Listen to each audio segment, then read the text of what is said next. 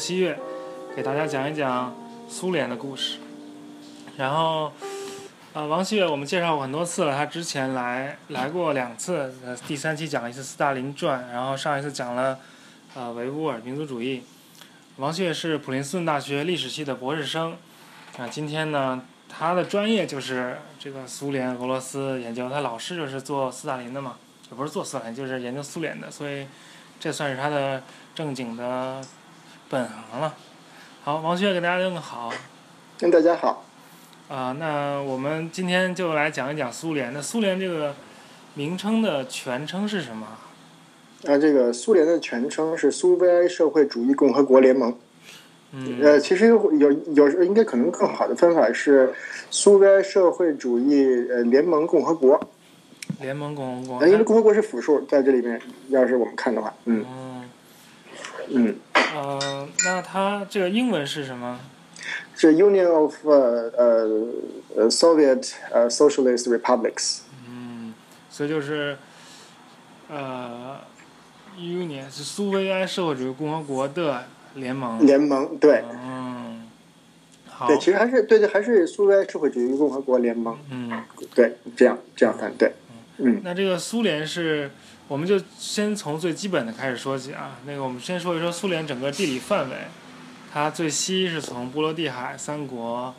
开始，最东一直到远东库页岛，然后北就是俄，就是最北极圈那个那块儿，然后南就能到外高加索。也就是亚美尼亚、格鲁吉亚、阿塞拜疆和中亚五国的那些斯坦，五个斯坦国，所以这个这个疆域是空前的大。那这个苏联是从什么时候开始的呢？呃，苏联那个呃真正的形成，现在我们叫的苏联是一九二二年啊，叫做苏联。那么到一九九一年解年底解体，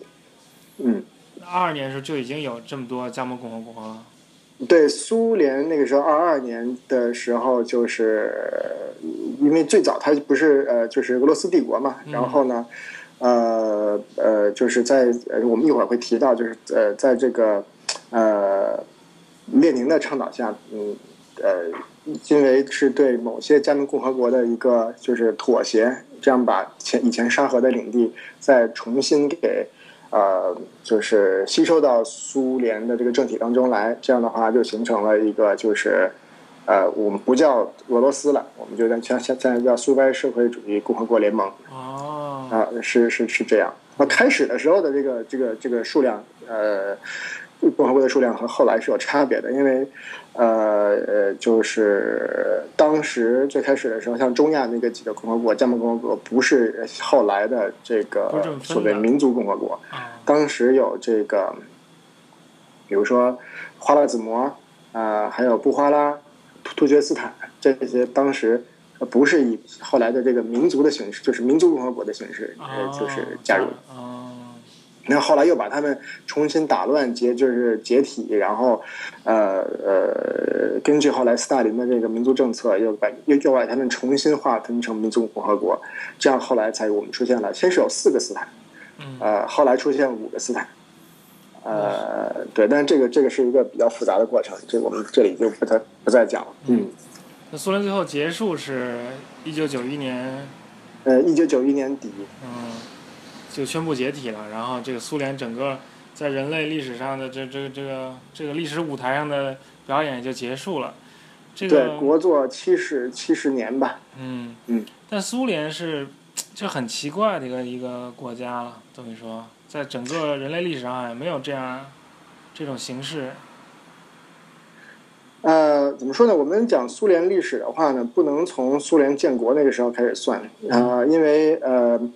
就是呃，苏联的这个国家的形成，包括最最开始的这个革命，都是跟这个俄罗斯的历史这个息息相关。我如果我们呃想了解、想理解苏联，我们必须理解这个俄罗斯。呃，俄罗斯是怎么回事？那么我们在这个前一期的这个这个斯大林这这个当就是这一这一期当中呢，那个提过，就是为什么呃呃这个布尔什维克呃革命。呃会成功，会发生，然后会成功，在苏联的这种就是呃在俄罗斯当时的这种情况下，那么我们可以那个再再简单的这个回顾一下，就是当时的这个呃沙皇政体啊、在我们看来就是十九世纪末二十世纪初的时候，已经是一个相当顽固。呃，就是保守，呃，就是落后的这么一个政体，是一个十七八世纪的君主专制呃政体，个人个人君主个人专制政体。那么呃，但是他要他要在这个十九世纪末，在所谓我们现在如果我们学历史的话，我们经常提起这个呃呃大众呃大众政治啊，然后啊这种这种情况下，呃在这个沙皇政体是不适合新的这种时代的发展。那么在此情况下呢，那个沙皇呢，就是却不愿意，就像沙皇尼古拉二世了，一九呃一呃呃一八九五年上台吧，呃呃他他却不愿意分享任何的权利。啊，你这样的话呢，就把这个俄罗斯的这个呃呃，就是左派的革命，呃，就是呃这种革命派推到了一个就是非常呃非常左的极端。嗯我们看到这个呃沙皇的这个就是极端保守和反动，就把自己的这个呃呃想推翻自己的这种这种左派呃给给给给推到了一个非常严重的极端。所以我们经常会在讨论这个沙皇政体的时候，我们就会说说这个呃呃沙皇有多么的就是保守和这个落后。嗯啊、他他事实上就就是我们后来看到的布尔什维克革命，是自己的，它是沙皇政体的一个呃镜像，呃，嗯就是镜像的反面，就是一个怎么说呢？一个 mirror image，就是沙皇有多残忍，其实这些布尔什维克也就有多残忍。就呃对，嗯，呃，那么，那么，呃，当然，这些还不足以使得这个是就是俄罗斯发生布尔什维克革命。嗯、事实上，到最后，在沙皇时期的话呢，那个呃，就是呃，二十世纪初的头头十年，呃，十呃头十十年，呃，十十十多年吧，嗯呃，这个沙皇政府事实上控制这个革命势力，极端的革命势力是控制的相当的呃成功的。嗯啊，这沙皇的秘密警察，比如说，呃，沙皇秘密警察是就是跟踪这个呃各种左派革命呃各种左派革命党的这个言论啊和活动最紧的。比如说当时列宁。呃，还有这个左派呃，其他各各个左派发表的这个文章啊，地下的这种呃杂志啊，什么东西，呃，看的最全一点不落的是沙皇的秘密警察。哦，对，然后沙皇秘密警察基基本上是在把这个沙皇，就是国内反对沙皇的势力呢，给给这就是就是扼杀的，就是连喘息的空间都没有。尽管就就像列宁这样的一些左派革命者呢，在呃俄国以外，比如说在瑞士，呃这这些地方，呃非常呃就是高枕无忧的生活着。那么这个我们说是沙皇这个这个这个反动到什么地步呢？就是当时这个俄罗斯不是只有左派的，像这种布尔什维克或者是呃社会主义革命党这样的、这样的、这样的、这样的、这样的这个呃想推翻沙皇制度的这种呃左派人物，那也有极右派。比如说极右派，他是非常倡导沙皇帝制啊，沙非常倡导俄罗斯民族主义。但是尽管如此，这个沙皇怕怕呃，就是呃这些人呃。撼动撼动自己这个就是皇权统治的这个基础，嗯他也不让这个右派做大，所以你就看左派没有没有一个就是呃就是在就他他就没有一个就是正常的政治环境，左派右派可以互相的这个讨论或者是平衡政治呃那个空间，没有这样一个状态，就是所有的人想说话想什么说呃想说什么话都被沙皇捏死。啊，对，所以到这个呃，所以到这个时候呢，支支持这个沙皇也不行了，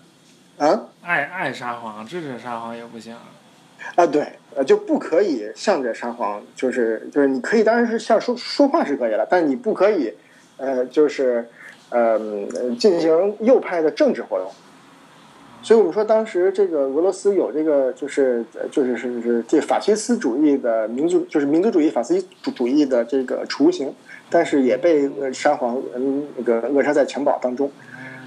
呃，这这种情况现在听上去有点儿，有点儿有点儿熟悉啊。嗯，就是呃，事实上没有，就我们从现在呃这个呃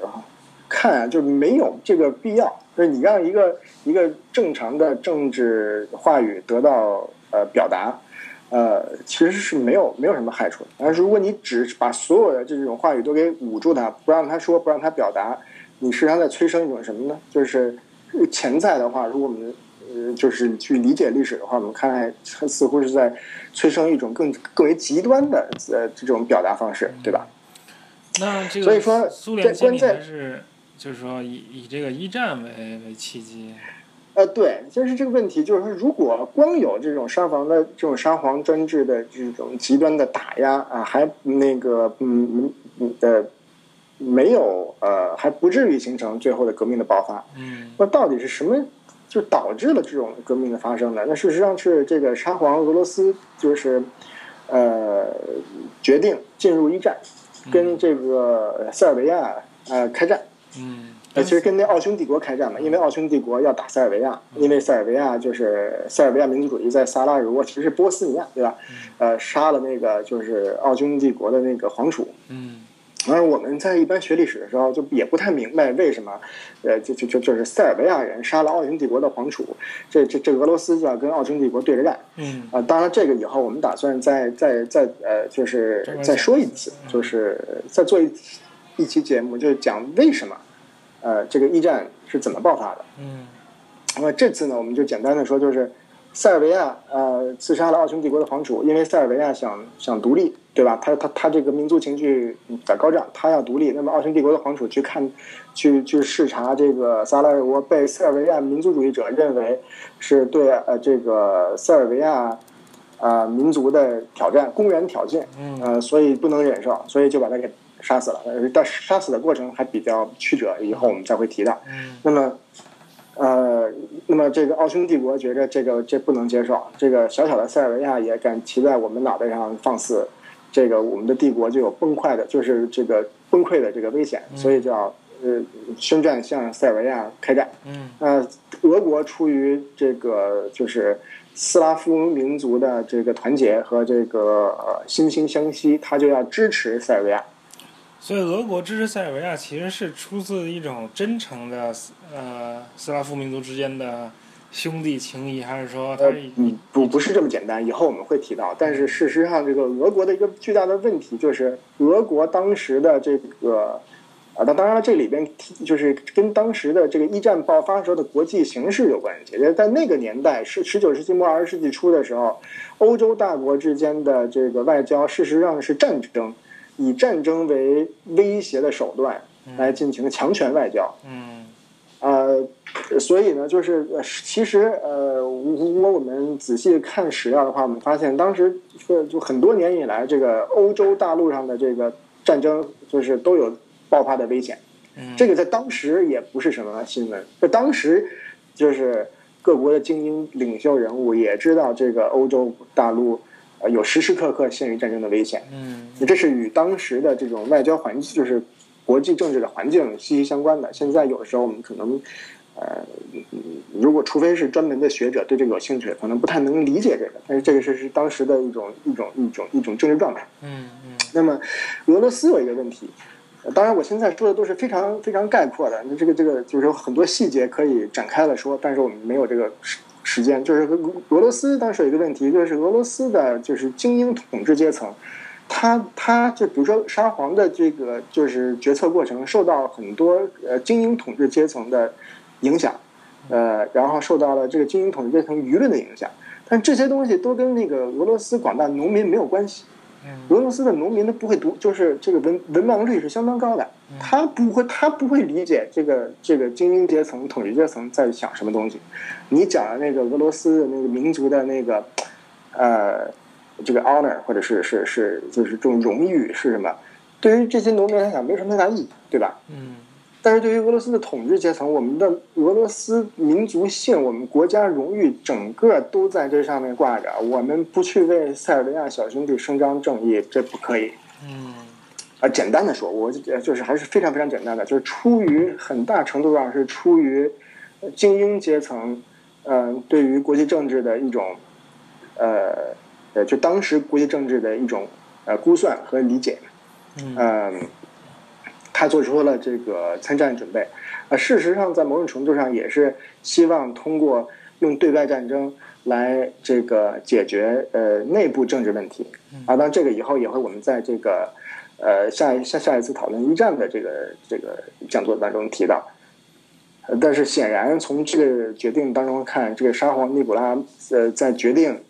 呃向奥匈宣战的时候，没有吸取一九零五年他向这个呃日本呃就是呃发动战争的时候的这个经历，就是教训呃没有学学就学到他该学的一课吧。嗯嗯所以事实上，他发动一战是进入一战，当时也并不认为这是一个会是一个很长远的，就是 坚持几年的战争，对吧？是是导致会将是成为他导致他国家呃就是沙皇政体灭亡的呃一个契机。嗯但是事实上呢，这个一战的这个一战，事实上俄国的这个表现，俄国军队的表现还是相当不错的。但是呢，呃，因为一战是我们现在呃，就是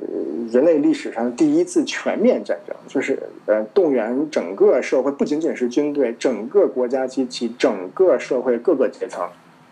都受到牵扯，它是一第一次这样的一个全面战争，所以呢，没有国家能承受。呃，就是其实当时欧洲呃发动战争的时候，都认为战争会在几个月当中，就几个月之内结束。那如如果超出几个月的话呢，这些就是欧洲的领袖们没有意识到这个战争会带来的这个灾难性的结果是什么，一个国家的就是政呃就是政权政体是不是可以承受得了？那么在沙皇俄国呢，就是面就是这就成了一个现实非常现实的问题。呃，事实上到后来这个。呃呃，俄国和德国僵持不休的时候呢，就是，呃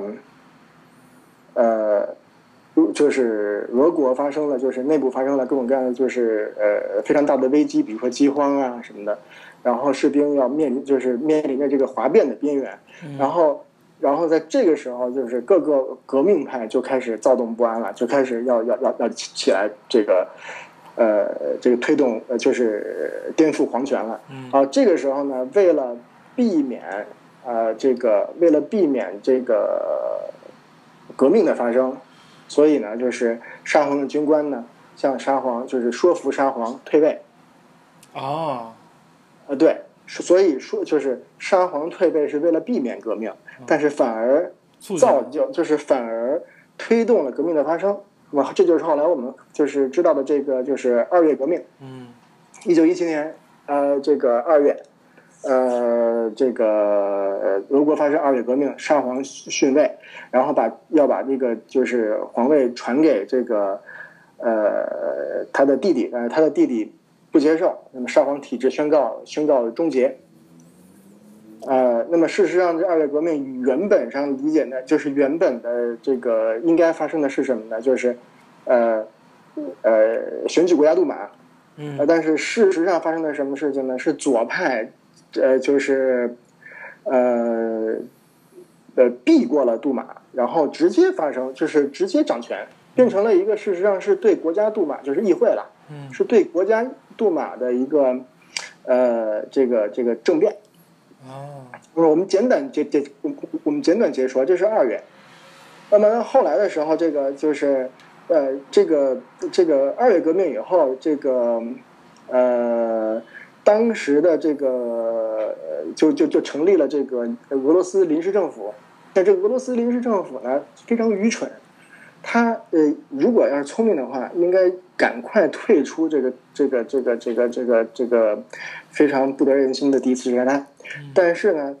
他们觉得这个俄罗斯国家的这个形象，呃，整个整个国家的这个政体，就是整个国家的体，就是呃国家利益，呃，在这上面悬着，所以呢，就不但不进行，就是不退出战争，而且还呃进一步发动对德军的攻势。这个时候，德国人为了呃赶紧呃搞，就是赶紧把这个俄罗斯这个心头大患给去掉，他就干了一件什么事儿呢？安排列宁从瑞士返回呃俄罗斯呃进行革命，因为当时列宁在这个这个瑞士隐遁嘛。嗯是吧？这样这个德军让开一条大路，然后这个这个列宁扮装成一个受伤的大兵，呃，带着绷带就遣返回了圣彼得堡哦，啊。那，这这后后来呢，这个就是一九是一八。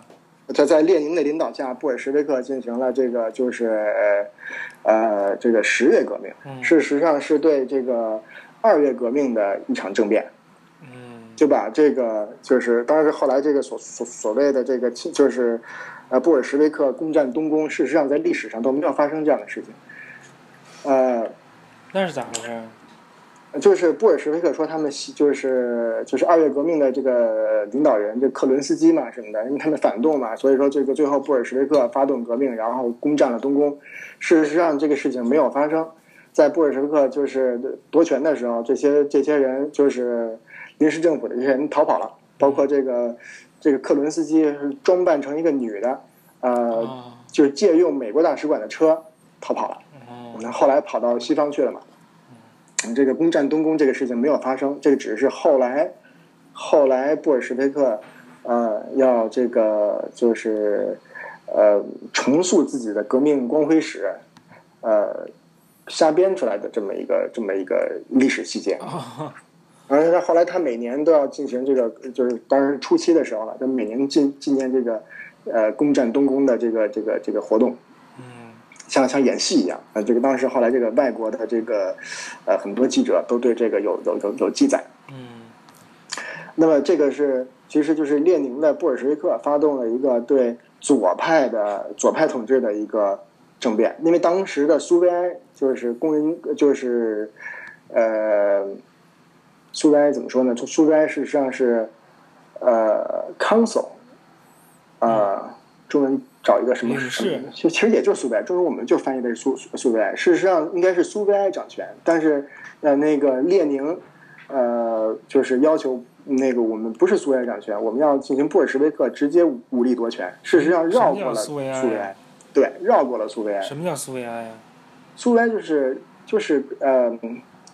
英文叫 council，但是我们中文就管它叫苏维埃。Council 对，就是英文，就是俄文的这个 Soviet 这个词，哦这个英文翻译过来，事实上是一个 council，就那个议会会议的那个词儿呗。是应该怎么说呀？像这个政协会议这么一种这么一个这么一个机构吧。哦，事实上就是工人代表弄在一块儿嗯啊，这个然后呢，我们讨论那个讨论政治，然后怎么然后进行怎么进行施政，哦，呃，大概是这样的一个机构。呃，事实上你就你就能看到，就是尽管苏联叫苏联叫苏维埃，但是事实上它不是苏维埃。嗯明白，就是这个，就是就是我们就是呃，有时候在呃在美国学习，我们老师就是有的，我记得以前在哈佛的时候是说这个苏联四个字母就 USSR 嘛，嗯四个字母四个谎言啊，啊，对，就就它不是苏维埃，事实上它不是一个苏维埃的体制，不是一种有点平等的民主对它的，它不是一个选出来的这个就是工人就是工人代表，然后平等的就是议事，然后执政，不是这样的，它是少数的布尔什维克。哦，呃，绕过了苏维埃的这个这这个体制，然后进行一个就是对于对左派的政变。呃，事实上，一九一七年俄国发生了发生了两次政变，第一次是左派对呃这个呃这个这个这个就是国家杜马的一次政变，嗯然后第二次呢是那个列宁的布尔什维克对于左派执政的一次就是呃一次一次政变。那列宁上台之后，嗯，做了些什么事儿呢？是是上台之后做了是做了些什么事情是吧？这上上台之后，这个列宁很聪明，就是呃跟呃德国签订了布列斯特条约，退出第一次世界大战。嗯啊，在这个时候，事实上再多说一句啊，就是德国事实上在后来跟这个俄罗斯的这个战争当中，已经取得了就是战场上的胜利。但是因为我们还回到原来那个那个问题，就是第一次世界大战，因为牵扯到了国家所有的这个阶层、所有的这个利益，然后这个就是整个国家就是全都扯动，所以呢，到呃俄德国到最后经历的是一个就是国内政治的崩溃，导致了那个是就是德皇威廉二世退，就是威廉二世退位。嗯。呃呃，所以呢，当时后来是德国非常后悔把列宁给弄回去了。啊，是吗？呃，对啊，德国这这当当然了，这后来后来这个列宁呃进行革命，在苏联在俄罗斯进行革命以后，又有一个就又有一个革命输出过程。但这这这个这个非常呃，就是这是这是另外一个这个呃细节了。呃，总之呢，就是呃，就是有说法说，这个德国事实上觉得这个这个这这笔买卖做的是很亏的。到后来，嗯，其实就是说，就像革命就像一种瘟疫，他德国就想上让俄国得到得上这种瘟疫，然后一下垮台，他就把列宁输送到了俄国，也起到了那个作用。但是俄国得上这个瘟疫之后呢，这瘟疫又又又传播开来，又传到德国，就德国也被这个瘟疫传。如果我们如果我们简单的看这个问题是这样，对，嗯嗯，好，嗯，那么回头再来说俄国，列宁签订了那个条约，退出了一战，那他是不是就开始面对跟这个左派还是那些白军的一些这个这个斗争？呃，就是这牵扯到一个，就是就是呃，当然这里有几个复杂的问题，就是说，如果是就是布尔什维克政党是通过政变上台的话，那么这首首先一个问题，就是你通过上政变上台的政党，你有你有你你对国家权力有多大的掌控，对吧？呃，那么那么呃，如果我们问这个问题的话呢，我们就会发现就就会就必然要就是。看看这个最开始这个布尔什维克是怎么呃把权力给呃建设就是建立起来，然后呃逐步的掌控国家机器的。嗯。那么刚才提到提到了一个就是呃呃沙皇政权到最后发动一战，然后非常不得人心，军队都濒临哗变。那布尔什维克非常聪明，他利用了这个就是沙皇军队的反战情绪。嗯。啊，然后呢这个。呃，大肆这个就是，呃，争取沙俄的军官，所以我们看就是布尔什维克的早期的这个这个红军里边有大量的这个就是呃沙俄呃沙俄军队的，就是倒戈，就是我我就就就就是不是不不不不不能说倒戈吧，反正是倒换民呃那个倒换门庭，站在了布尔什维克这一边。事实上，早期的布尔什维克军队大量的是。呃，那个不满的呃沙皇军队，啊，这为什么呢？因为这些沙皇军队全是农民，哦，啊，全全是征的兵嘛，所以他们都是农民。然后这个列宁非常非常的聪明，嗯，他非常就是这个跟我们当时这个这个解放战争时期的时候，这个共产党的这个宣传是一样的，就是你你加入加入我我们革命，然后你们就会有地，嗯，我们把地给你，那农民都希望要地嘛。所以就说说到农民的心坎里，啊，然后这些这些这些士兵到那个复员回家，或者是呃，就是呃，从战场上撤回来的时候，回到家乡的时候，就是列宁就把这些就是布尔什维克的这些东西都都就是这个宣传材料都发给他们，嗯，啊呃，然后呢，就是让他们传播这些这些布尔什维克的这些这些就是呃。呃，就是，呃，怎么说呢？就传播布布尔什维克主义吧。嗯。就重要的一点就是，你们记住，我们有地，有面包，嗯，有吃的，有种的地，对吧？还求啥呀？那其实是通过一种比较简单的宣传方式，这个动员了最底层的。对，还没完。嗯。但是呢，你控制的这帮人呢，就是说，你首先有一帮军队，就是一般大兵愿意跟你干。但是他们毕竟是帝俄军官、帝俄大兵，怎么控制他们？嗯，所以你要找一帮铁杆布尔什维克啊，那个就是作为呃政委安插到他们当中去。嗯，当然我中间就是省略了很多东西了，但是基本上就是说，你吸收了帝俄的但那个那个那个军队，然后呢，但是你又不能特别相信他们，于是你们安插了自己的亲信，呃，代表布尔什维克政党，对吧？所以，所以这个这个政委体制到后来在中国军队当中也有体现嘛，嗯嗯对吧？就是各级都是有一个这个，就是比如说呃那个团长，然后你要有政委，嗯对吧？呃，然后师长，然后你有师政委，就是呃，这个这个这种这种体系是就是党控制军队是从这个时候就已经出现了。嗯而是另外一个角度呢，我们看到当时事实上这个呃呃左派，比如说那个就是社会革命党人，他们就社会主义革命党人，他们就是呃他们的革命理想，就是可能某种程度上比比这个列宁要更激进。呃，在某些方面，比如说他们认为这个就是德国就是呃呃就不能向德国屈服，我们不能进行这跟跟德国进行谈判。嗯于是他们就要是就是刺杀这个德国大使，嗯，呃，但是刺杀了德国大使以后呢这个就是德国和德国布什维克，不是在交战吗？怎么还有大使啊？呃，是啊，这个问题，呃，这回答不上来了。我回答不出来，但是确实在当时是是有大使的，是 ambassador 是吗？是是大使，反反正是一个是一个就是常驻的高级外交代表，嗯德国的外交代表就被这个就是呃社会革命党人给刺杀了。刺杀了以后，那那那当时那个就是气场的头就是吉尔任斯基都被这个社会革命党给扣押了。扣押了以后，这个布尔什维克一点办法都没有，只能通过谈谈判啊把这个危机进行解决。这是什么时候的事？这个是一九一八年吧，好像是。哦，就十月革命之后啊。呃呃，对，十月革命之后，说明在十月革命之后的一段时，呃，说明在十月革命之后的一段时间，布尔什维克的这个对于权力的控制是十分有限的，嗯，他受到了各方面的这个威胁，对吧？嗯？但是当时咱咱们再说这个俄罗斯内战是咋回事呢？这俄罗斯内战是三个方面的这个就是帝俄军队，就沙俄军队，呃，从这个就是呃这个呃西伯利亚，然后呢那个乌克兰那边，然后还有就是从从西北呃西北边三个方向对这个布尔什维克进行斗争，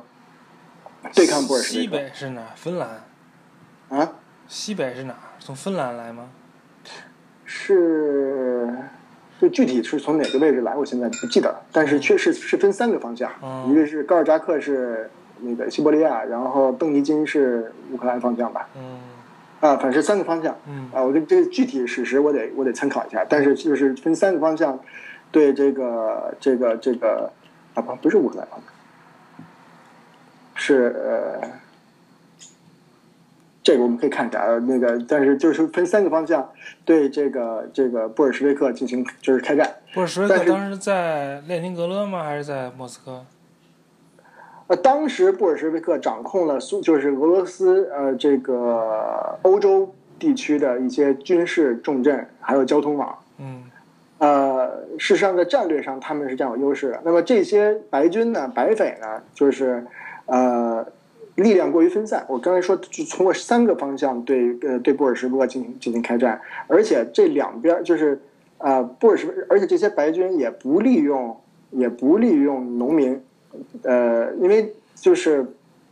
如果我们现在从从这个历史上来看，如果我们如果这些白匪，呃。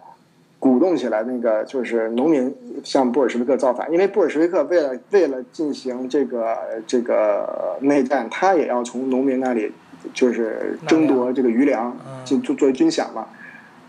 对吧？所以呢，但是呢，在此情况下呢，就会对就是就是布尔什维克和农民就会产生矛盾。但是这个时候，事实上，呃，当然了，当然在乌克兰地区，农民也进行大规模的起义，但是不是特别有组织的起义。嗯啊，只不过是对政权不满，对吧？嗯那么，那在在在此情况下，白军没有对这个，就是没有利用这些农民，呃，嗯这个阶层，而就是就是自己以前以以以前的一些一些部那个那个部队，然后对对对布尔什维克进行呃，也没有协调，三支白军互相之间没有协调，各自为战。啊，各自为战，结果就被简单的说啊，就被这个呃，就被布尔什维克各个击破。嗯那高尔扎克后来那个就是被捕被枪毙了，然后这个邓丽君后来就呃从伊朗逃跑了。啊，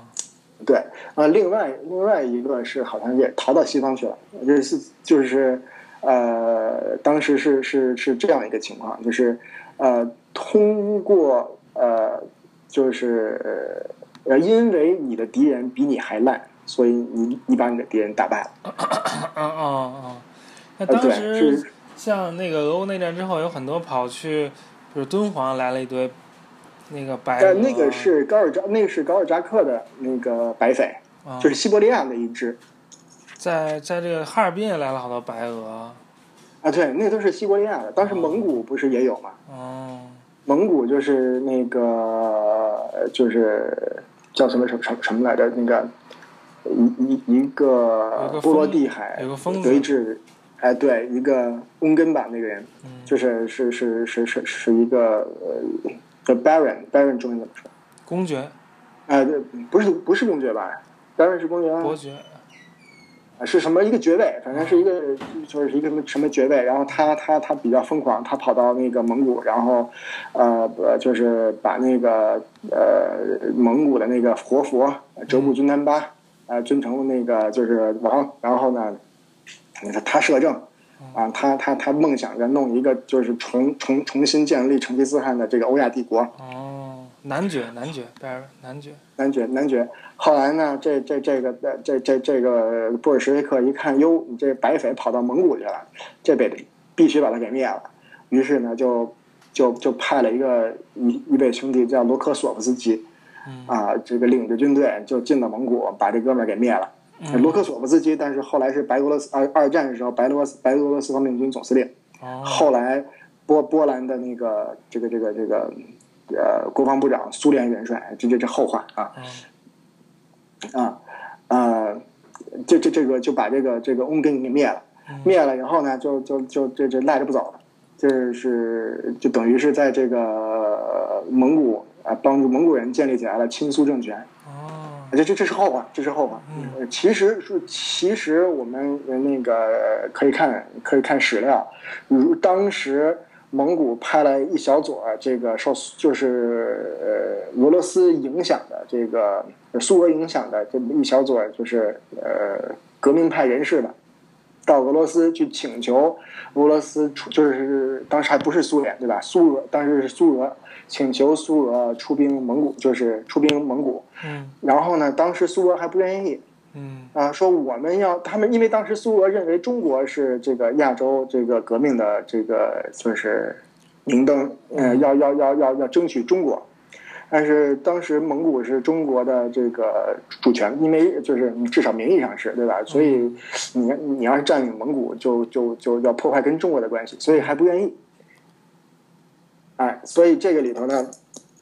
呃，就是呃，但是没有想到，这个这个白军跑到蒙古里，就是跑到蒙古去去闹了一番，于是他们发兵到蒙古，然后这个事实上后来成为一个不是就是他不是计划好并的，呃对，并没有计划一定要把蒙古怎么着，但是是一个就是嗯呃不经意的那么一个就是结果吧。嗯啊，这是蒙古早期。呃，我们说到哪儿了？这个内战打完点跑题吧。，这那这个内战打完之后，这个是不是就开始着手建立苏联体制了？啊，对，这内战打完之后，当然了，这个就像我们上次讲斯大林的这个过程当当中，这个就是呃呃，就是列宁很快建立起来了这个。呃，这个列宁在列宁的这个主导下建立了这个苏联人民委员会。事实上，这是一个像类似于内阁的一个机构。呃呃，但是呢，问题又在于，就是列宁建立了这么这么一个东西以后，但是他却就列宁是一个就是呃怎么说呢，叫一我们叫叫 micro micro manager，他他什么东西都要自己管到底。啊，呃，对他，他他他这个就是呃拒绝呃呃呃，就是 institutionalize 中文怎么说？就是呃制度化的制度化，对他拒绝一些制度化的东西，所以他一直就是作为这个 Sovnarkom，就是苏联人民委员会的头头。呃呃，当然他自己是自己的工作能力是非常非常强的了，所以呢，自己就是呃来操作整个这个苏联的这个呃这个就是苏联政府的这个就是呃就是当时还不是苏联了，但是呢就是说呃苏维埃呃苏维埃的这个呃政府的这个运作，然后呢给自己找了一个左膀右臂，嗯呃谁呢？就是斯大林。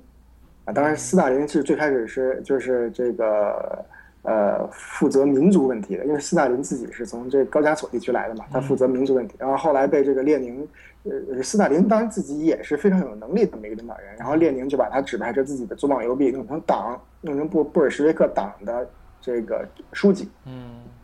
哎，但是后来我们就是上次也讲过这个问题。就是也也我在我那个导师的那个访谈当中也提到，就是列宁刚把这个列宁就是斯大林弄成书记，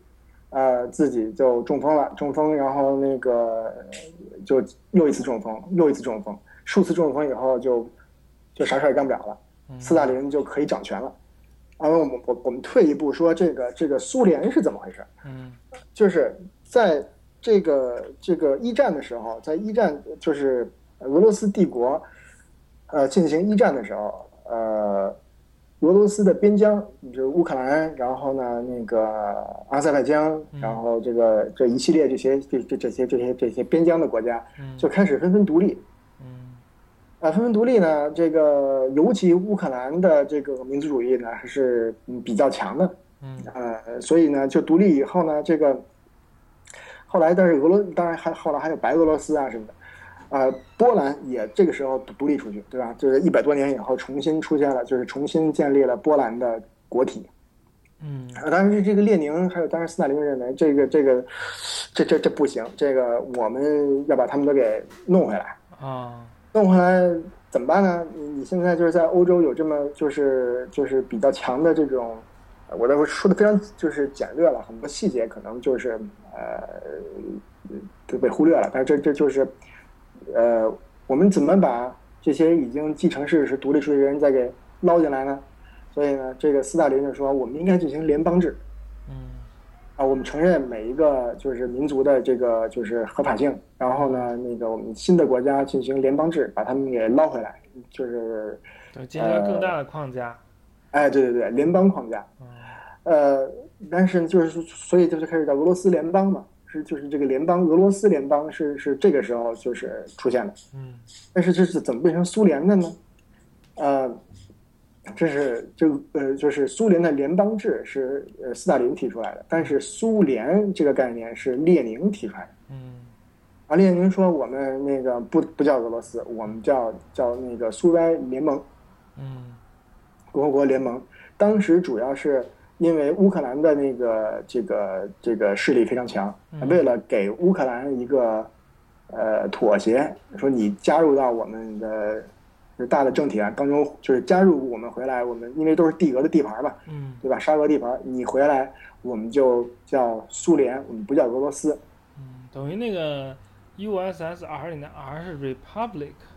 呃，对，其实是其实当时这个苏联之所以叫苏联，是因为列宁决定要给，就是布尔什维克高层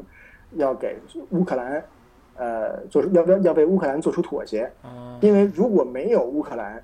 就是就是俄罗斯或者说苏联就不不可能成为一个就是在当时情况下成为一个就是举足轻重的一个。呃，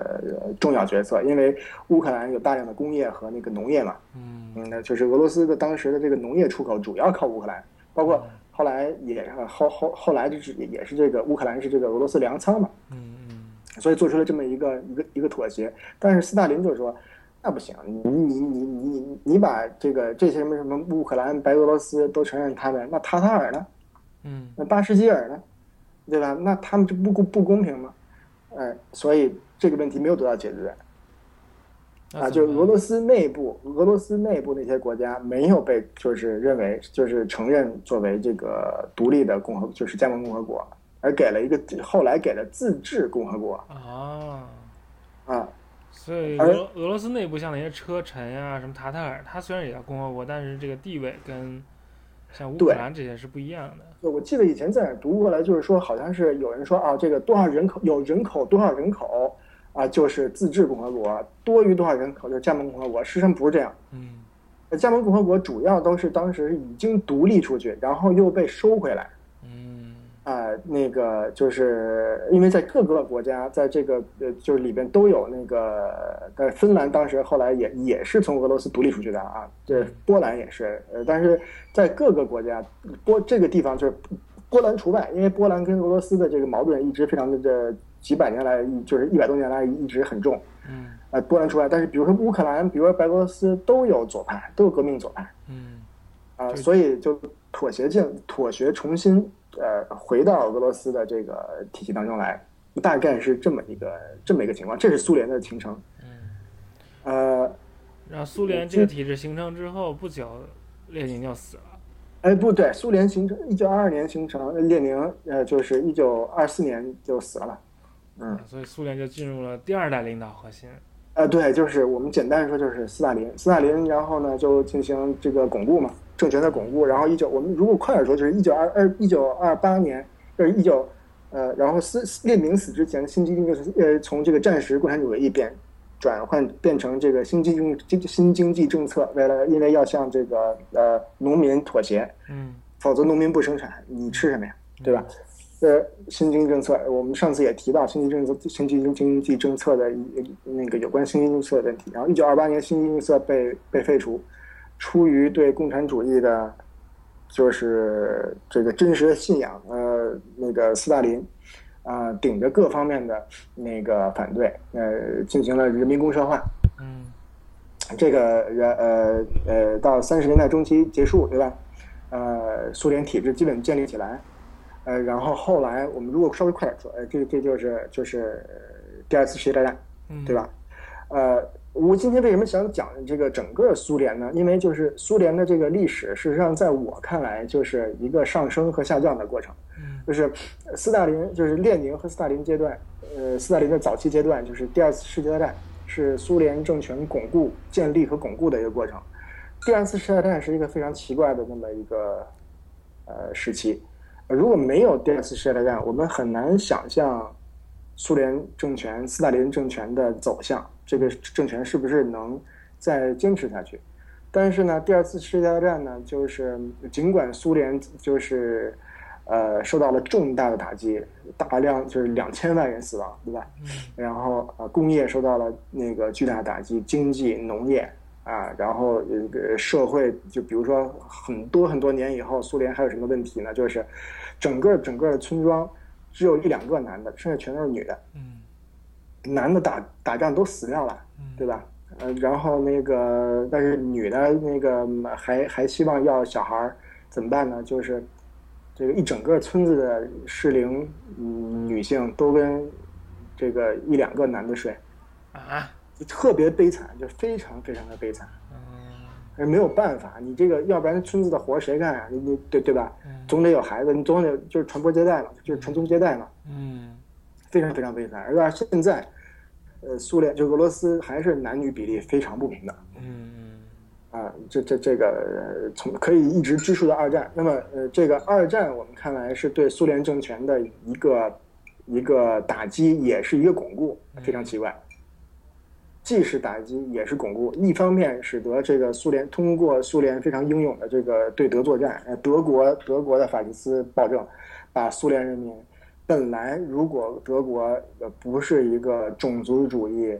疯狂的政权的话，可以利用苏联的内部矛盾瓦解苏联体制。但是呢，他没有那么做，使得他的这种暴政，使得这个苏联人民更就是呃呃更加团结一致，可以简单的可以这么说，等于对吧？苏联又是因为自己的敌人比自己烂太多了，就是取得了胜利。我觉得在这种在这个情况下，应该说是敌人的体制，嗯，啊一个体制比一个自己体制烂太多了。对，然后呢，就是呃，因为他搞那个呃，就是种族种族优势论，对吧？他说你乌克兰乌那个说你乌克兰人都很烂，你你布尔什维克都很烂，犹太人都不行，对吧？那那那那你就是永远把这些人打到了十八层地狱，对不对？嗯呃，所以这些人永远也不就是，嗯，也不是永远吧，就是很难很难从你的理论层面被你利用。那么后来，呃，后来呃很有趣的是，这个呃有很多苏联士兵倒戈，呃投降，就是连连仗都不愿意打就投降了德国，但是德国却不愿意利用这些苏联士兵，直就是直到后来德国。呃，就是嗯，就是苏德战场又产生了转折点，德国已经必败，然后他才动员这些苏联战俘，一部分苏联战俘起来跟苏联打，但这个时候已经已经晚了，嗯，是吧？这是后话了。那么事实上，这个二战是一个非常有趣的这么一个，对于苏联体制来讲是一个非常有趣的是呃这个阶段。如果没有二战，我们就像我刚才说的，我们不能不能，呃，想设想苏联会怎么走下去，也许会。崩溃，但是有了二战，一一个层面上巩固了斯大林主义，那另外一个层面上暴露出来苏联这种体制的诸多的问题。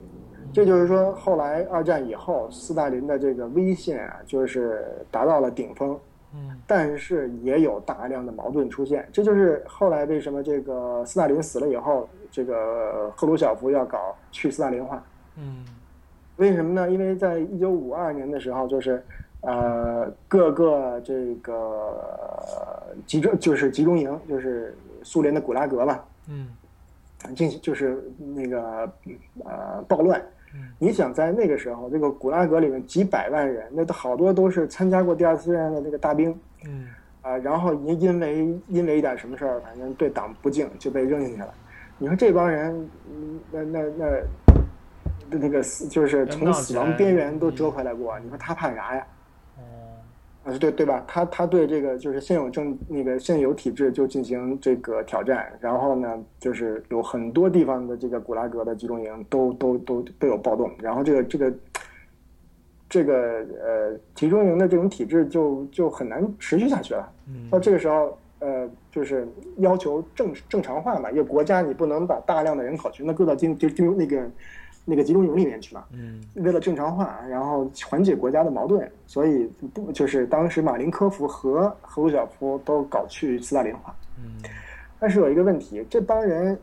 从小是从就是呃这个斯大林体制呃当中成长起来的，他们不知道有别的任何制度，他们不会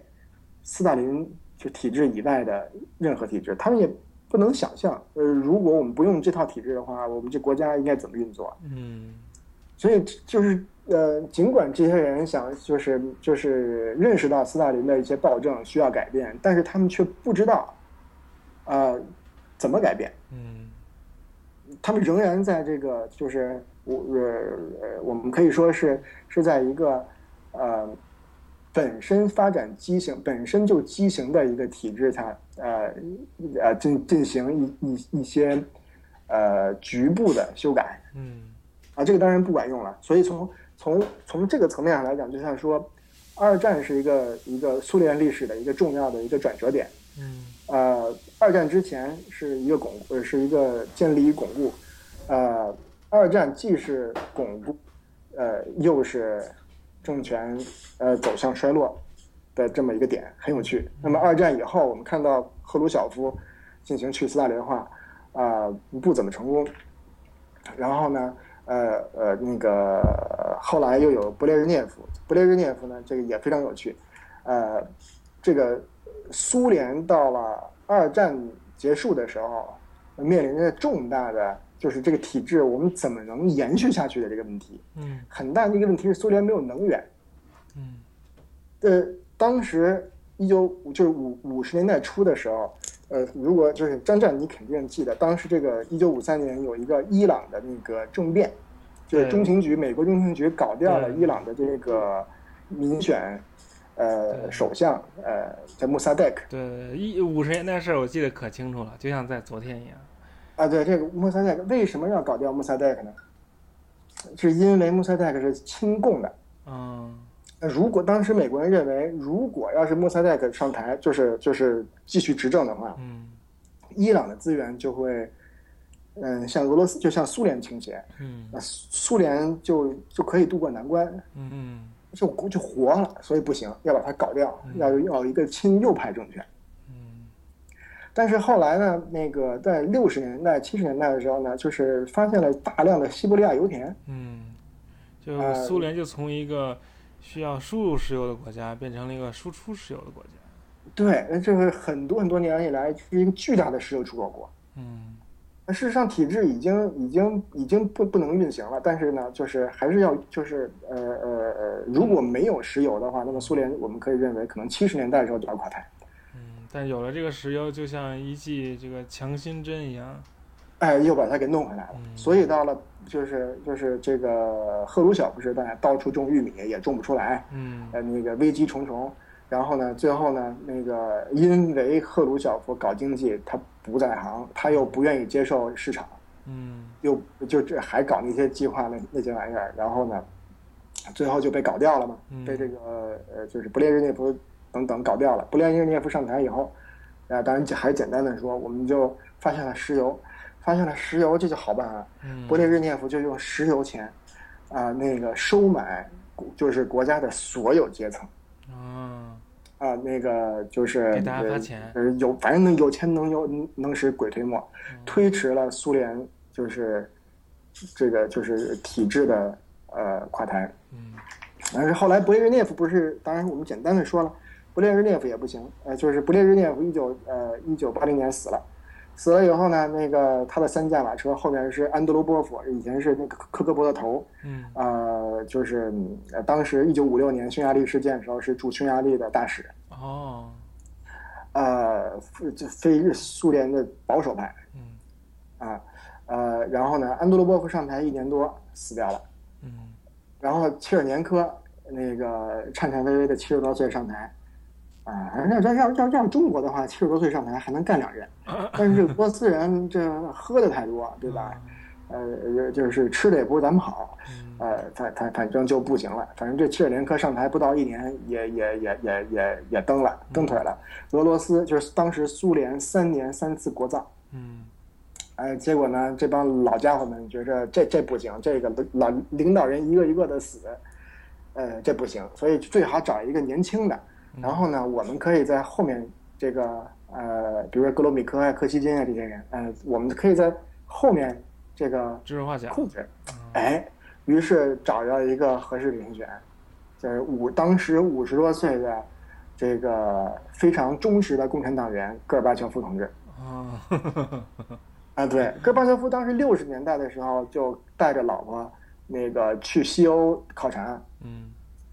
考察完了以后回到苏联，非常呃这个真真诚的就说呀，说这个西欧好，但是他们太不公，太太不太不公平了。嗯我们的体制，呃尽管我们现在有暂时的困难，但是我们是一个非常公正的体制。嗯然后大家穷，大家都穷，嗯呃，我我们分配，嗯他觉得西欧体制是不不公正的，所以他从西欧呃就是呃转了一圈回来以后，仍然坚信共产党体制，就是当时苏联时的共产党体制。嗯戈尔巴乔夫铁杆共产主义者嗯啊，他上来以后呢，就就认为这个你你们这帮老东西，就是把这这个国家经济搞得非常不行，对吧？我我我我这共产主义都被你们搞坏了。简单的说啊，简单的说，呃，共产主义全都被你们搞坏了，怎么办呢？我得改革，所以他弄了一个那个 perestroika，就是那个呃，就是呃重组，然后那个同时他又弄一个那个就是开放，就是 glassnest，就是他的开放主要是政治方面言论，比如说，嗯。呃，他用了一个重组和这个开放，呃，进行改革，进行经济方面，呃就是进行有限的经济改革，啊、然后呢，呃呃，同时呢，就是他跟东欧国家说，当时出现了一些一个什么状态呢？苏联常年养着东欧小弟，啊、和呃那个社会主义古巴、嗯越南、朝鲜，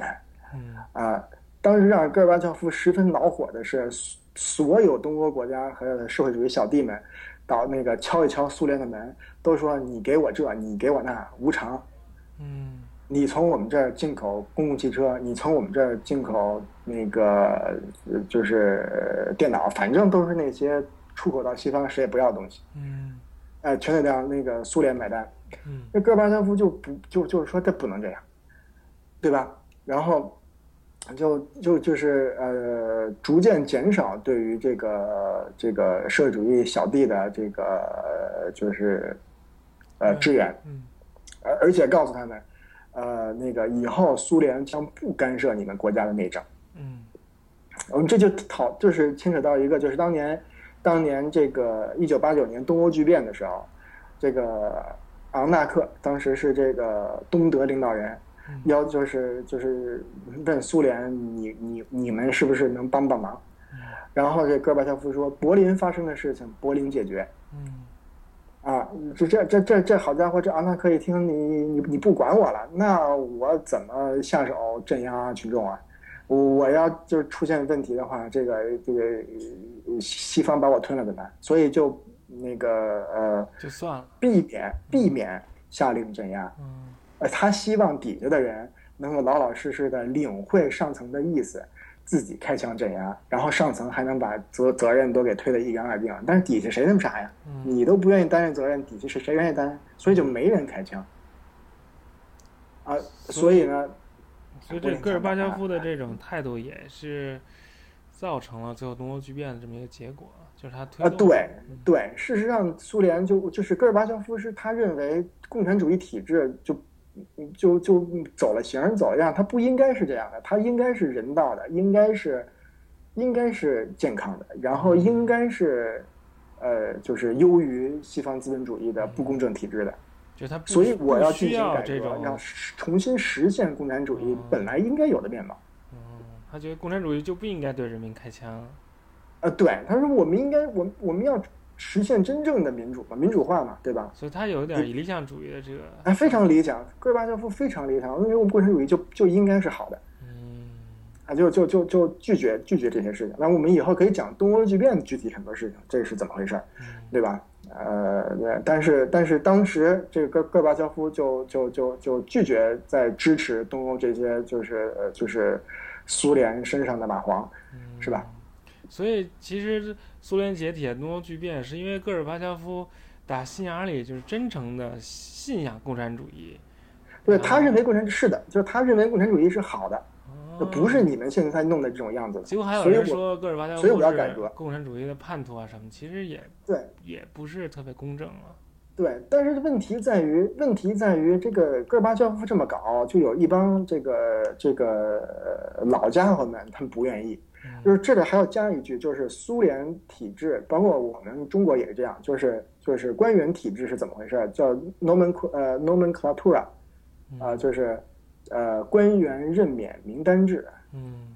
就是呃，共产党控制着所有主要，就所有重要官员职位，以及就是国有企业呃和事业单位的那个领导的那个就是任免权，任任免权，呃，所以呢，就你造成了一个这个共产党不是一个人统治，不像萨达姆那样的，就就就是就是一一人独裁，嗯他是他是他是他是有一个就是统治阶层。嗯啊，一个很非常强大的统治阶层，而且呢，共产党，你看他这个苏联共产党就是呃，跟当然中国也是了，就是呃，党和军队，呃首先党控制军队，然后呢，在所有的机构当中都有一个就是呃书记或政委，对吧？嗯呃，就是党和国家机构要互相制衡。嗯然后呢，这帮老家伙们一看你这个小年轻人，你现在给我们捣这个乱，这这这这这个这不行，就想把他给就是就是保守派就跟他合不来，想想搞掉他，嗯呃，跟他对着干。这戈尔巴乔夫呢，是他不是一个白痴，嗯他是非常有政治手腕的一个人，他非常了解这个苏联体制怎怎么运作，于是他就把这个，但是我我讲的很简单，还是这句话啊，就是就是把这个就是呃党和国家呃系统就互相制衡的这个党系统，呃给瓦解了。怎么瓦解？就是呃，比如说他取消了那个这个官员任免这个、哦这个这个呃 nomenclatura 的这种制度，嗯就是打击你一个就是就是呃作为党的一个呃一个党造出来的一个阶层的这样一个一个精英阶层。嗯但是呢，你别忘了苏联当时是怎么建立的。就是苏联建立的时候，我们在这个斯大林那期讲过，就是建立了一个联邦制的国家，就是 state，就是联邦制的国家，但是党是，呃，就是共产党统一的那个政党，嗯就共产党是就是国家是联邦的，但是共产党是是统一的，是没有联邦制的，嗯没有不像南斯拉夫那样，就是呃共产呃就是南斯拉夫的体制是共产党是实际上是一个联盟，呃嗯每个国家都有自己的小党，然后呢那个我们大家坐在一起讨论问题，在苏联不是，你你哈萨克斯坦的党魁是是中央指派的。嗯这个就是党是，呃，统一呃自自上而下的那么一个非常严密的体制。嗯那么为了为了能把他的这个改革开展下去，这个戈尔巴乔夫非常灵巧的就把这个党与国家的制衡这个平衡给打破了，把那个把党的制衡给除掉了。嗯那后来苏联从总书记变成苏联总统嘛，就所以所以说苏就是戈尔巴乔夫最后的那个职位是总统嘛，啊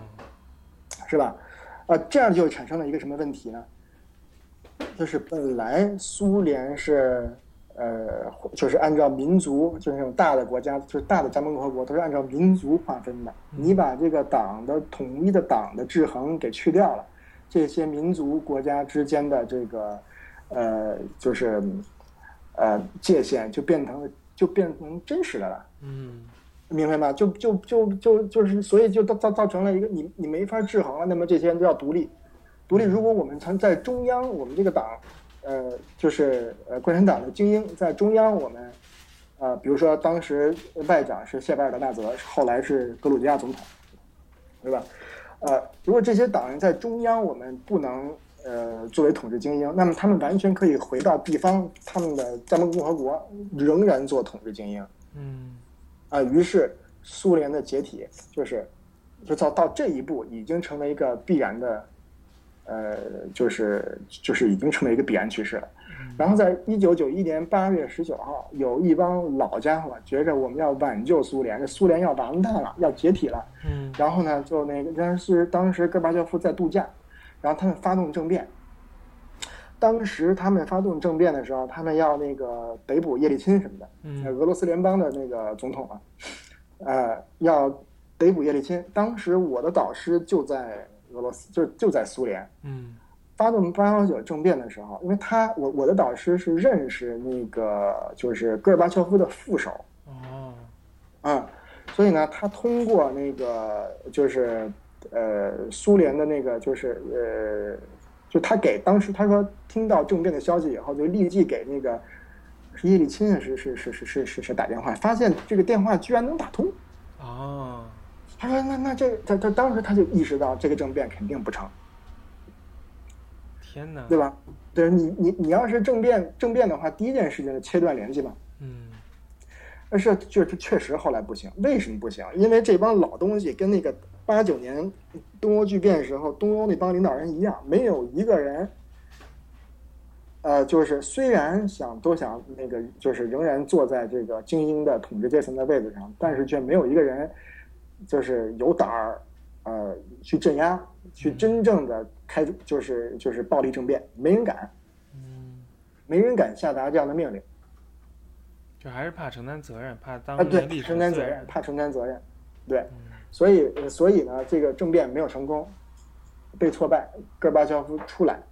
那么后来当然就我们知道的那个到年底的时候，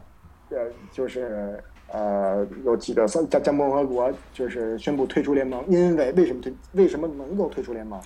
就是因为戈尔巴乔夫瓦解了党的控制。嗯。这就是为什么后来东欧剧变、苏联解体以后，我们中国从那儿那个就是得到的一个学到的一课，就是说我们要坚持党的领导，嗯而且为什么不能不能瓦解这个？就是说他他瓦解了这个这个官员任免制度以后，就是瓦解了这个就是一个一个精英统治阶层的凝聚力量。嗯啊，那么那么这个就是就是苏联最后怎么解体的？嗯那么还回到最开始的话说，我们在斯大林这课讲过，就是呃，就是斯大林这期讲过，这个就是斯大林是一个就是笃信共产主义的这样的这么一个领导人。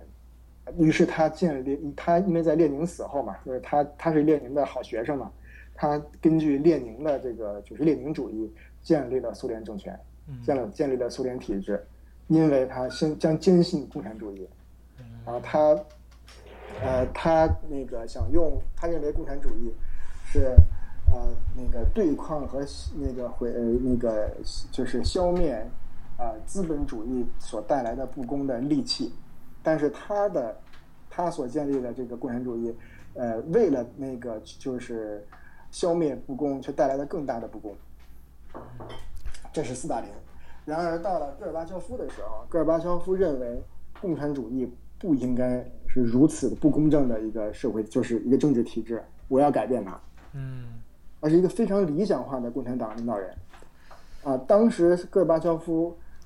不进行暴力镇压，不进行那个就是。呃，就是，呃，呃，任何的那个就是，呃，对于呃异己的那种镇压运动，不是因为他胆小，呃，那个呃，而是而而而是因为他相信，他坚信共产主义应该是高尚的，应该是政治的，然后应该是民主的。那如果，呃，就我们必须。实现它的本来面貌，但是其结果呢，就是导致了苏联政体的灭亡。所以这苏联整个为什么我我我我一直就是说要坚持要讲整个苏联的历史呢？这一次就是说要希望能强调一个呃一个观点，就是苏联这个这个体制的建立，建立建立在坚信共产主义的领导呃就是坚信在坚信共产主义的政治家的手里，但是也毁在毁灭在。这个坚信共产主义的政治家的手里，我觉得这个是这个这个这个，呃，苏联史给我们的一个非常有趣的启示。嗯，所以这个问题出在哪儿，大家也可以想一想。嗯嗯，好，非常好，我们之后会有机会再再分段细聊这个苏联的历史啊。今天的节目就到到这儿为止。嗯。好，那最后那我就推荐一个一个书了，就是《大师与玛格丽特》，这个是苏联时期的一个作家布尔加科夫写的小说，大家可以看一看，以非常魔幻的方式展现了当时苏联的一种一种社会状态吧。好，那就就到这里，谢谢大家，再见。